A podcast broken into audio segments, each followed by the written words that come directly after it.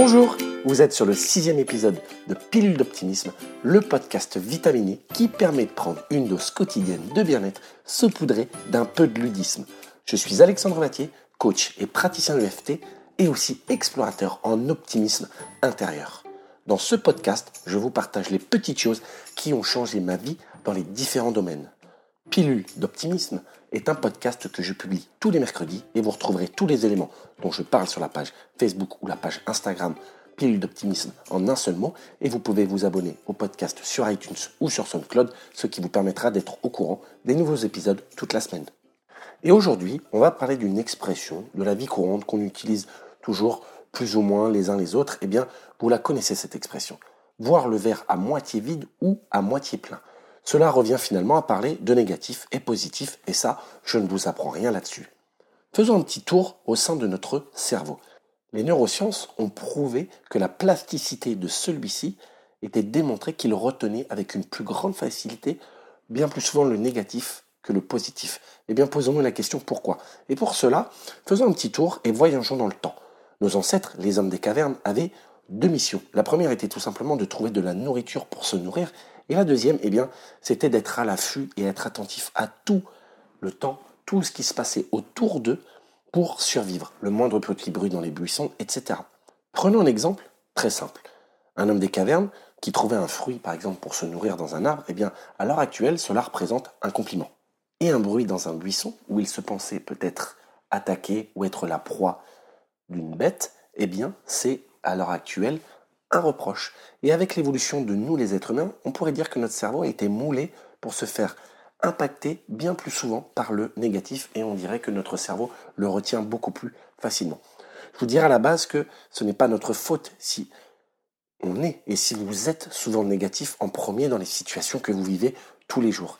Il y a en premier lieu le système familial dans lequel nous avons grandi.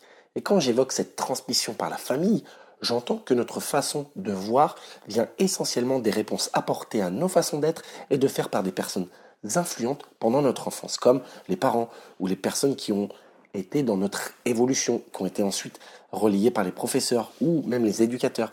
Par exemple, sur nos propres valeurs, sur nos possibilités, sur notre place dans la société, sur nos croyances, sur les autres, sur nous-mêmes, sur l'amour, sur la justice, sur la sécurité, etc.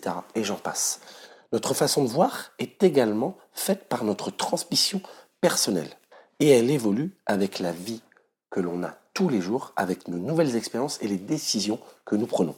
Nous sélectionnons les informations et situations en fonction de nos filtres sensoriels, personnels, neurophysiologiques, culturels, éducatifs, etc.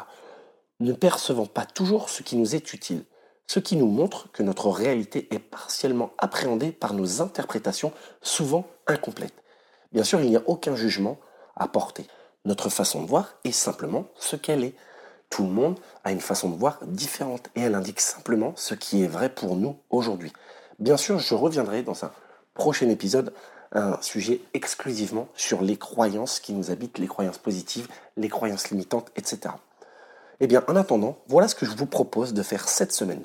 Souvenez-vous, dans l'épisode 2, quand j'évoque la roue de la vie, et si vous ne l'avez pas écouter, eh bien, je vous invite vraiment à l'écouter derrière cet épisode pour mieux comprendre ce que j'explique. Dans cette roue de la vie, ça nous permet, comme je vous l'ai expliqué auparavant, de voir toutes les casquettes que nous portons, différentes, qu'elles soient personnelles, professionnelles, familiales, etc. Et eh bien voilà ce qu'on va faire avec ces casquettes. Vous allez prendre une feuille et un stylo, et puis vous allez tracer trois colonnes. Et eh bien pour chacune des casquettes, vous allez les indiquer les unes à la suite des autres, en laissant bien sûr un petit peu d'espace. Et ce que je vous invite à faire, eh bien, pour chacune des casquettes, par exemple professionnelle sur votre métier, eh bien, inscrivez sur la colonne du milieu toutes les croyances, toutes les pensées qui en découlent. Et quand vous avez fini de lister un petit peu vos croyances générales pour chacune des casquettes, et soyez attentif à l'ensemble général de ce qu'il y a inscrit sur votre feuille. Et c'est à ce moment-là que vous allez pouvoir prendre conscience si dans votre vie en général, vous voyez le verre à moitié vide ou bien le verre à moitié plein. Ensuite, pour chacune des croyances que vous avez inscrites en fonction des casquettes, posez-vous la question suivante.